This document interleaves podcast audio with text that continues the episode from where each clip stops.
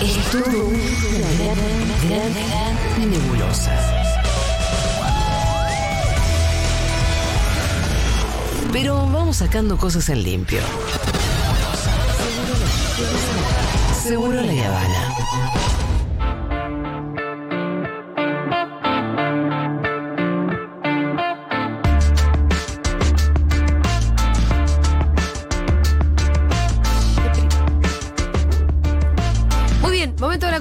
Salvatierra.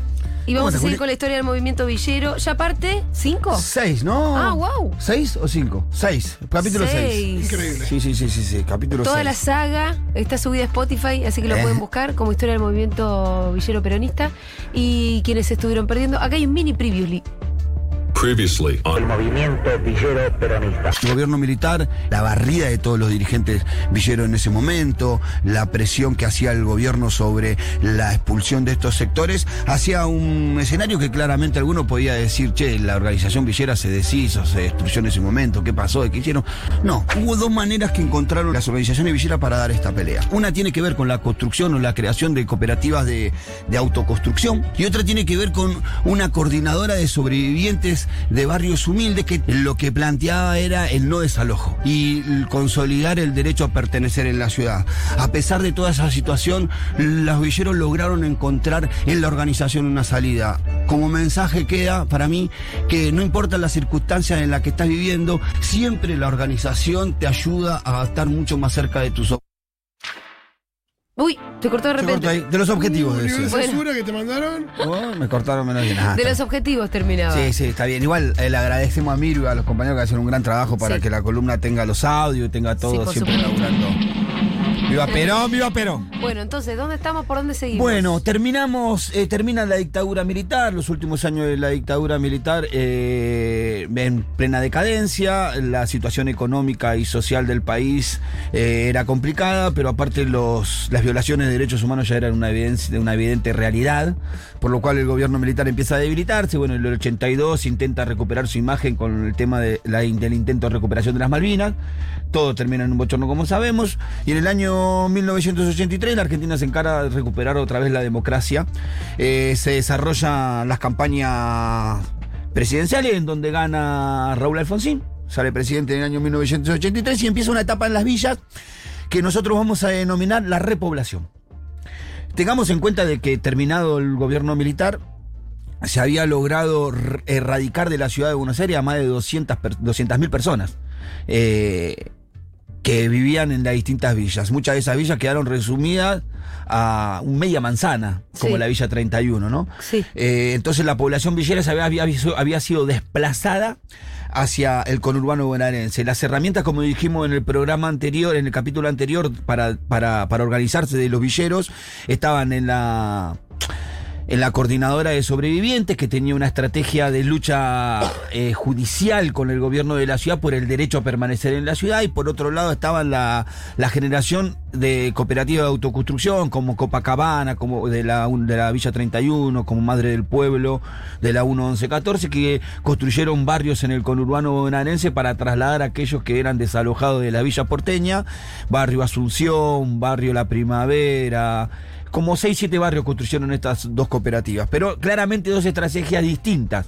Eh, lo que permitió que las villas no desaparecieran de la ciudad de Buenos Aires fue la estrategia judicial que lo que logró allá por el año 81 una sentencia definitiva de no innovar que hizo que frenaran todos los desalojos que venía cometiendo la, el gobierno municipal en mano de Cachatore en, en- en el marco de la última dictadura militar. Entonces arranca la, recuperación de la, de la democracia. esta, esta recuperación de la democracia impregna a todos los sectores sociales, también los villeros en donde se empiezan a reconstruir las organizaciones villeras, pero eh, con una con un distintivo a otros a otras épocas que vamos a ir eh, viendo en unos escritos que traje. Estas organizaciones que empiezan a surgir, hay dos experiencias, eh, la coordinadora de villas y barrios carenciados de la ciudad de Buenos Aires y después la Federación de Villas que transcurren en estos años, pero que tienen como una tendencia a no vincularse eh, definitivamente con un partido político como así Ok. pasaba, ¿te acordás? En los años Sí, sí. 60, 40 A que se lo- identificaban en el peronismo. Claro. Se pronuncian como apolíticas o como no pertenecientes a ninguno de, este de estos partidos. Con el fin de la dictadura, bueno, eh, quería, eh, porque siempre me olvido de nombrar de dónde saco yo algunos escritos, que me parece importante Sí. nombrarlo, ¿no? Hoy vamos Las a hacer... citas. Claro. Es cierto que el fin de la dictadura, bueno, ya sabemos que el peronismo era cualquier cosa. Sí, estaba complejo, Eh, complicado. era, era complicado ser peronista, sin ninguna duda. Sí, y persistía un, me- un miedo en la dirigencia barrial de lo que se había sufrido Sí. todavía en los 70, que era la desaparición sistemática de un montón de compañeros. y Claro, de- claro. eso estaba en la retina Sí. de nuestra gente, que recibió en esos años una agresión más que es el intento de erradicación, ¿no? Sí. Veníamos de tiempos muy violentos como para tomar posición político tan Sí. rápido. Pero además que de verdad para cualquiera no era fácil tomar posicionamiento político, porque ¿por qué ibas a ser peronista y por qué ibas a ser radical?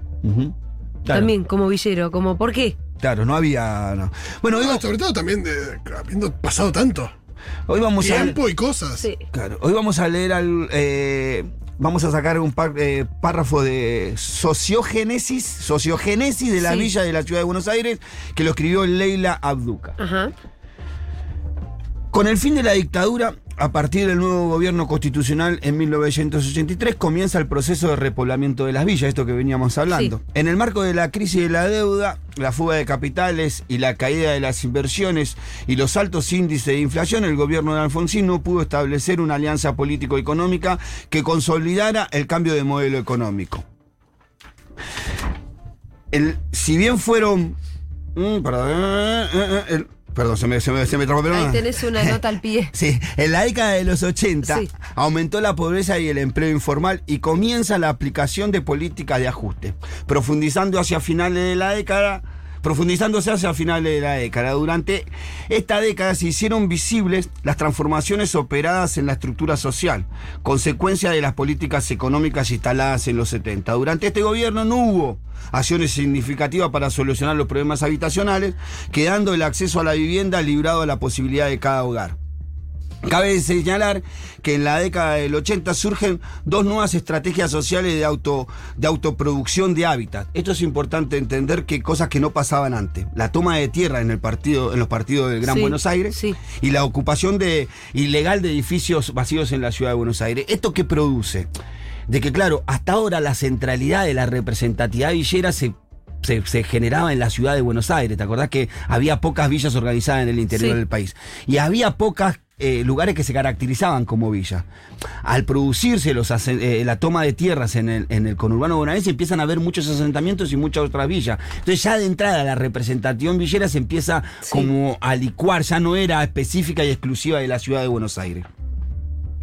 El creciente aumento de las demandas y expectativas populares y el proceso de democratización iniciado le dio mayor legitimidad a estos procesos, así como la el, repoblamiento de las villas de la ciudad de Buenos Aires. Toda- casi todas las villas donde habían quedado algunos hogares comenzaron a repoblarse. En otros casos, en los terrenos donde estaban las villas se hicieron construcciones o casas, imposibilitando su repoblamiento. Esto sucedió en mayor medida en donde, en la zona norte de la ciudad de Buenos Claro. Aires, donde solo se repobló la Villa 31 de todas las villas que había en la línea sur, en la línea norte de la ciudad de Buenos Aires. En este sentido, consideremos Cuando, perdón, Pitu, eh, Mm. cuando estamos hablando de repoblar, ahí habían quedado las casas vacías. No, a las topadoras ter- habían tirado todo. Ah, Ahora más adelante vamos los- a ver en las condiciones en las que quedaron, claro. Porque la repoblación no fue volver a tu casa, era la reconstrucción de los a- barrios. Una tierra arrasada. En la dictadura no solamente había tirado con topadoras las casas, sino que para que la gente se desgastara, había roto, vamos a ver más adelante en algunos eh, testimonios, habían roto las cañerías para que no haya agua en los barrios, Claro. habían cortado toda la infraestructura básica para que la vida en esos barrios sea compleja y repoblarla sea difícil. Ahora, pusieron especial sentido de, de- o, o una fuerza especial y particular en el norte de la ciudad de Buenos Aires para que no se poblara. Empezando ya a delimitar para quién era en ese momento el norte de la ciudad de Buenos Claro. Aires, que eran los terrenos más valorizados, vía el río, vista al río, ¿no? Y así se diseñó la ciudad que tenemos hoy, Claro. ¿no? Desde ese momento. O sea, el gobierno permitió que las villas del sur se poblaran, pero no las villas del, de- del- del norte de la ciudad de Buenos Aires. La tasa de crecimiento de la población en villas en este periodo es la más alta históricamente, ya que al inicio del mismo la cantidad de la población era muy baja. Y en ocho años esta se cuadruplicó, llegando a 52.600 eh, personas viviendo en el año 1991. En los primeros años del nuevo gobierno, los reclamos villeros estaban centrados en garantizar que no haya desalojos, en recuperar la estructura- las estructuras previas, en mejoras habitacionales y en la, en la erradicación. En 1984, la ciudad de Buenos Aires dicta una ordenanza municipal, municipal que establece pautas para un programa de erradicación. Esto marca un quiebre respecto a las políticas anteriores, sin embargo, las acciones en este sentido fueron muy limitadas. Solo, musicalizado por Diego, mu- musicalizado por Diego estamos bien. Sin embargo, las acciones en este sentido fueron muy limitadas. Solo se realizó un proyecto en 1987 para una villa, Plan Piloto Villa 6. En esos años también se realizaron apertura de calles y pavimentaciones. Esto es la 31. No, en las distintas villas Ah. de la ciudad de Buenos Aires. En la única que se urbanizó Villa 6. Ahí en ese momento, en el año 1984, que se empieza la cosa, aparece como. Lo que yo entiendo de la reconstrucción de la organización villera, que los primeros años de la vuelta a la democracia había un común desconcierto. Sí. No se sabía bien para dónde salir. Ya en el año 84, finalizando el año 84, aparece otra vez una nueva organización villera, que se llama Movimiento de Villas y Barrios Carenciados de la Capital Ajá. Federal. Que tampoco tenía una eh, filiación partidaria. definiéndose como una organización pluralista no partidaria, Bueno. que buscaba una base amplia en consenso. Bien. Entonces, esta, esta, esta nueva manera de organizarse, esta nueva organización que nace de las villas, nace impregnada por la, por la propia democracia que veníamos recuperando y por primera vez empiezan a celebrar elecciones en donde empiezan a votar todos los vecinos de las villas para elegir sus autoridades. En todas las experiencias organizativas que nosotros veníamos mirando de años anteriores, se imponía la referencia propia del dirigente. Ajá. No, no se elegía democrático, el dirigente se imponía, nacía del grupo, tomaba la voz cantante, se ergía como, como, como referente en función de la preocupación que tenía por el colectivo y así se tomaba su posición. En esta nueva etapa empiezan a aparecer el voto del vecino, los candidatos internos dentro de los barrios. Y es una nueva manera que encuentran los villeros para organizarse en este contexto. La política de erradicación que comienzan a aplicarse a nivel municipal en el gobierno de Carlos Grosso de 1989 deben enmarcarse en el contexto general de un proceso de estructuración capitalista y de reforma del Estado de carácter neoliberal, el cual profundiza las políticas instaladas en las últimas dictaduras. En este sentido, se da una transferencia de recursos y funciones del Estado al sector privado que comprenden la desregulación económica la privatización de empresas y servicios públicos. La ley de reforma de Estado y de emergencia económica habilitó la cesión y venta de tierras públicas que generó una pérdida constante de espacio público. Esta misma concepción política fue aplicada en el desarrollo urbano local, donde el Estado nacional y municipal se vinculaba con capitales privados con el objeto de inversiones en distintas áreas de la ciudad de Buenos Aires para su renovación urbana. Y ahí nacen dos instituciones, y cuento esto para entender el contexto en el que vamos. Ahí nace Corporación Puerto Madero, Ajá. en este caso, Mirá. y Corporación Buenos Aires Sur, que son las agencias que por las cuales se permite vender los Sí. terrenos, los terrenos de, la, de- de estatales, ¿no? Claro. Desde esa intendencia se estableció una mesa de concertación con miembros del movimiento de villas y barrios carenciados de la ciudad de Buenos Aires, luego de la cual el reclamo histórico de erradicación cobró forma. En 1991, gobierno de Menem Sí. y de Grosso, se creó el programa de erradicación de villas de la capital, el cual tenía como fin la transferencia de las tierras del Estado ¿Otra municipal a sus ocupantes y la posterior transformación de las villas en barrios. No, no había habido nunca una decisión estatal de ceder las tierras a los, a los habitantes de la villa. Ah, ok, pero, ento- pero entonces, ¿por qué se llama erradicación? No, radicación, programa Ah. de radicación de villa de capital. No era sacar a los villeros, sino Darle las tierras. Y Darle eso las tierras dentro y- del gobierno neoliberal. Es lo más paradójico. Sí. Una de las leyes más importantes que corta con la discusión de erradicación o no, o sea, de pertenencia o no de los villeros de la ciudad, es un programa de arraigo que genera Carlos Menem. Sí.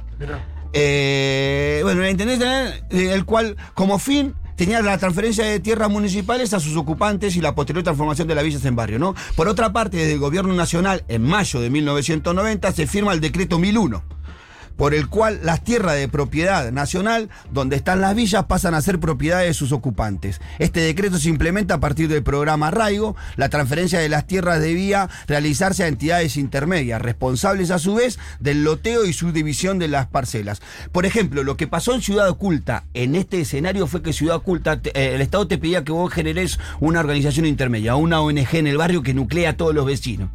Porque no le podía traspasar la, la tierra individualmente, la traspasaba colectivamente. En Ciudad Culta se crea la Asociación, Ci- eh, la Asociación Civil General Belgrano.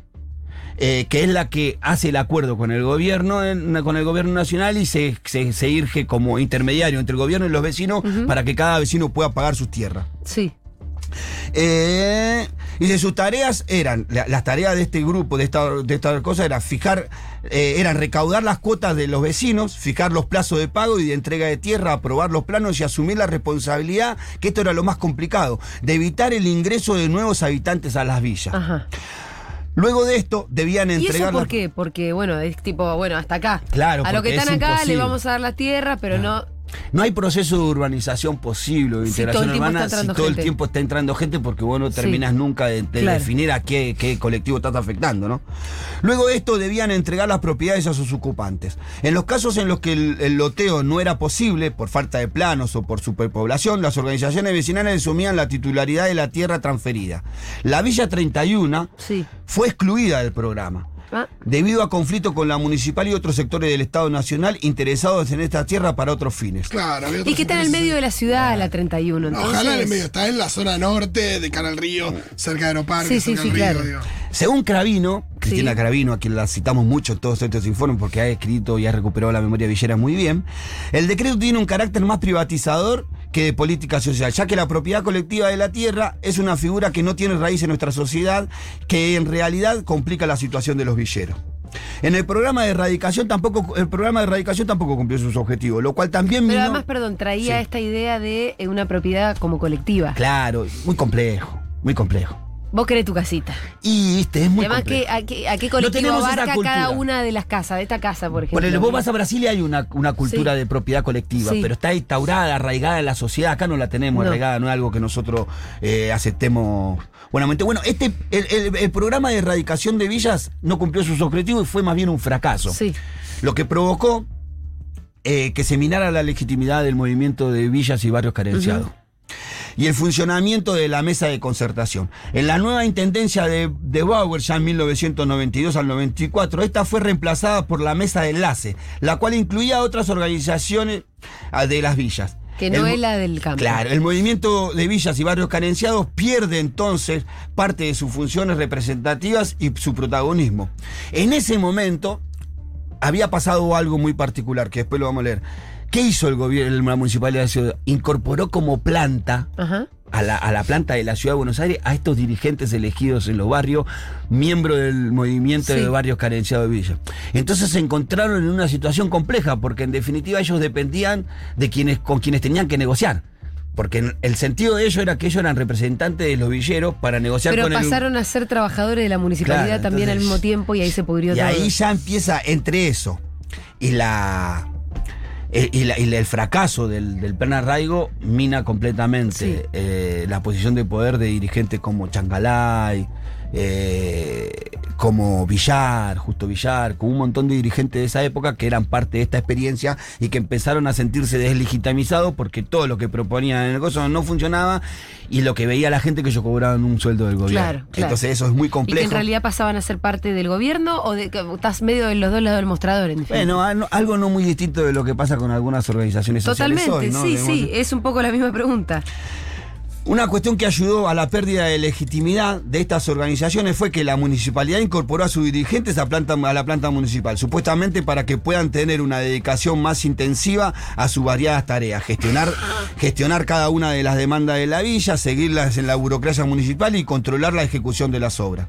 Es decir, que quienes debían representar a los villeros y negociar con la municipalidad ahora formaban parte y dependían económicamente de la misma. Las demoras en los planes generados generaron desconfianza y problemas adicionales. Se hacía difícil controlar la llegada de nuevos habitantes. A las autoridades del programa delegaron en, la- en el movimiento villero de, de villas y barrios carenciados el control sobre los terrenos en los que se definía el loteo, el cual asumió tareas de vigilancia sobre sus mismas bases, según Cravino. Al querer construir un intermediario a su medida, se terminó destruyendo su propio interlocutor. Eso es lo que hizo el gobierno, que comúnmente pasa eso.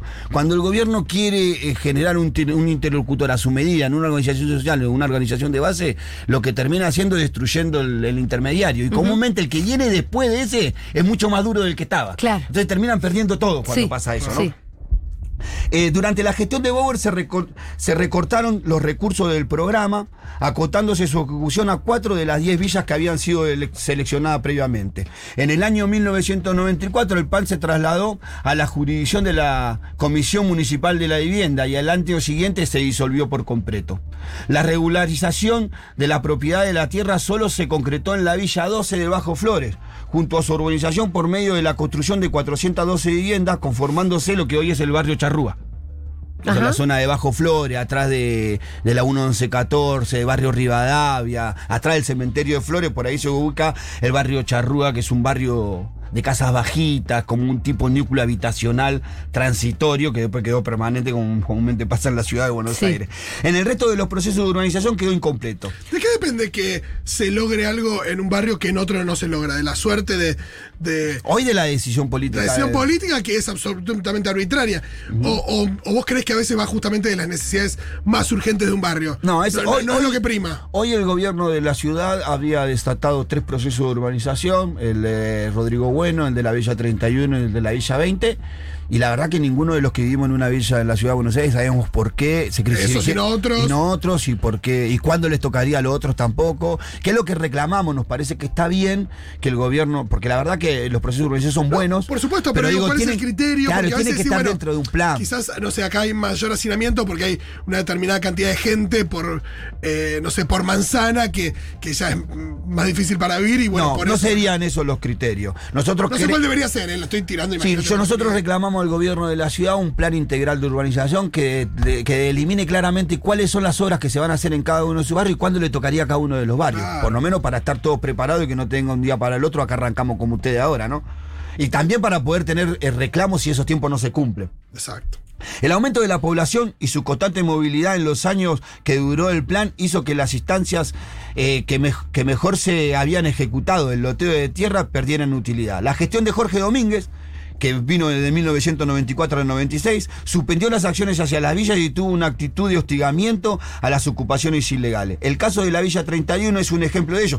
Con- con- eh, eh, a Domínguez lo recordamos como topadora Domínguez. Ah, ¿sí? Por lo menos aquellos que militamos, Mirá. sí. Porque fue, eh, tuvo la desgracia o la, la animalada de volver a meter una, La- la una topadora, ya en después de la democracia, dictadura, en ¿no? democracia. Eh, bueno, y en el caso de la Villa 31 es un ejemplo de ello. Su territorio estaba afectado por la traza de la autopista urbana ribereña. Conflictos que llevamos hasta hoy, ¿no? Porque Sí. viste que hubo algunos, todo, todo el proceso de urbanización de la 31 tiene que ver con el bajo autopista y con el bajo, el paseo del bajo y todo ese quilombo. Después de una dura negociación y movilizaciones callejeras, sus pobladores habían logrado que el decreto do- de 1001 del traspaso de tierras incluya la Villa 31. Entonces, por una experiencia de lucha de la Villa 31 organizada, logró meterse dentro del decreto de 1001 y no quedar afuera de la sesión de tierra.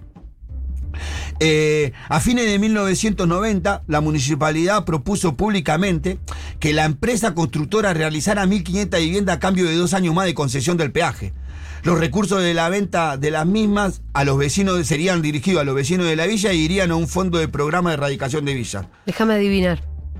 Nada de eso pasó. No, la empresa se, se- se opuso fuertemente Sí. y se sumó la difusión. La empresa se opone y aparte se difunde el verdadero proyecto que tenía el gobierno. Eh, se, se sumó la difusión del proyecto Retiro impulsado por el gobierno nacional que destinaba a esos terrenos la construcción de oficinas, hoteles internacionales y espacios verdes. Entonces, cuando se- la gente se entera de que encima vos querés destinar eso, se, se paró esa negociación. Claro. ¿Cómo termina ese? En el año 1992, las nuevas autoridades municipales propusieron relocalizar a los habitantes de la villa en distintos barrios de la capital, cosa que no aceptaron esos vecinos. En el año 1924, el nuevo intendente Jorge Domínguez los consideró usurpadores, el programa Arraigo se retiró. Y el Consejo Deliberante dispuso el traslado de los habitantes fuera del terreno. Fue el primer caso de erradicación de población de una villa con topadora en, el bar, en la ciudad porteña luego de la dictadura.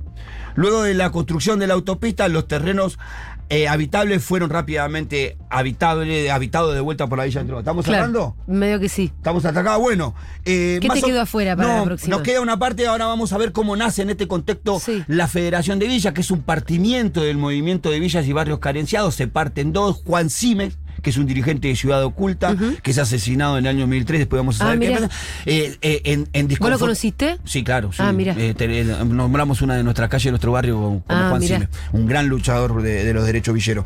Juan Sime, al ver que el- la, la- la coordinadora de villas y barrios carenciados de la ciudad de Buenos Aires estaba totalmente cooptada con el Estado, le pagaba el sueldo a la mayoría, decide romper y armar la Federación de Villas y presentarse a elecciones en cada una de esas villas. Y ahí empieza otra etapa de, de la organización villera de disputa interna que es muy interesante y la vamos a ver en el próximo capítulo. Perfecto, excelente. Muchas gracias.